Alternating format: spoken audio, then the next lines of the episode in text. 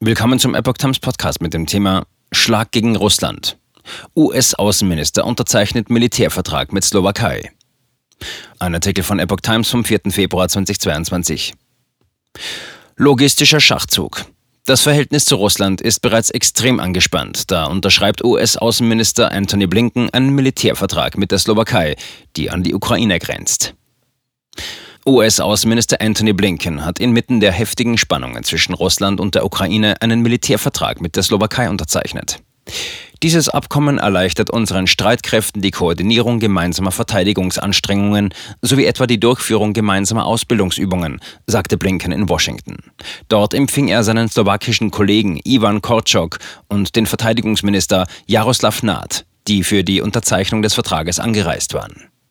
Das Abkommen ermöglicht den USA ihre militärische Präsenz in dem direkt an die Ukraine angrenzenden EU-Land insbesondere dadurch zu verstärken, dass sie die beiden Militärflughäfen Sliac und Kuchina ausbauen. Nach der Unterzeichnung muss noch das slowakische Parlament dem Vertrag zustimmen.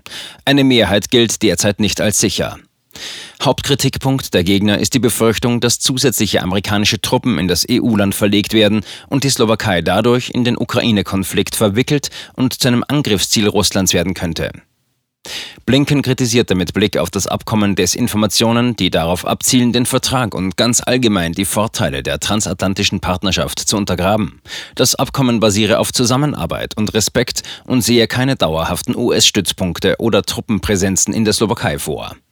Der slowakische Verteidigungsminister Naht sprach von einem wichtigen Meilenstein in unseren bilateralen Beziehungen.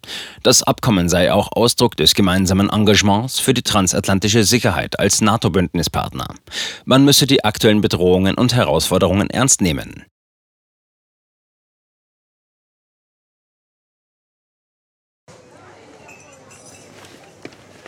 Bis Brot ich ess, das Lied ich sing. In Zeiten von Twitter und Facebook hat diese Redewendung aus der Zeit der Minnesänger neu an Bedeutung gewonnen. Wes Brot ich ess, des Lied ich sing, bedeutet in der Medienwelt, dass Zeitungen die Interessen derer vertreten, die sie bezahlen. In Deutschland sind dies meist Parteien, Werbekunden oder Stiftungen einflussreicher Geldgeber. Die Epoch Times ist frei von allen solchen Einflüssen und steht allein in der Verantwortung derer, die sie finanziert, nämlich Ihnen, unseren Lesern.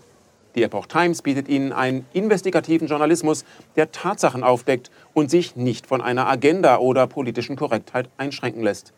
Wenn auch Ihnen wirklich unabhängige und unzensierte Informationen wichtig sind, dann finden Sie diese in der neuen Wochenzeitung der Epoch Times. Zum Preis von nur einer Tasse Kaffee erhalten Sie nachhaltige Geistesnahrung für eine ganze Woche. Bestellen Sie die Epoch Times jetzt gratis drei Wochen lang zum Kennenlernen und lesen Sie den Unterschied.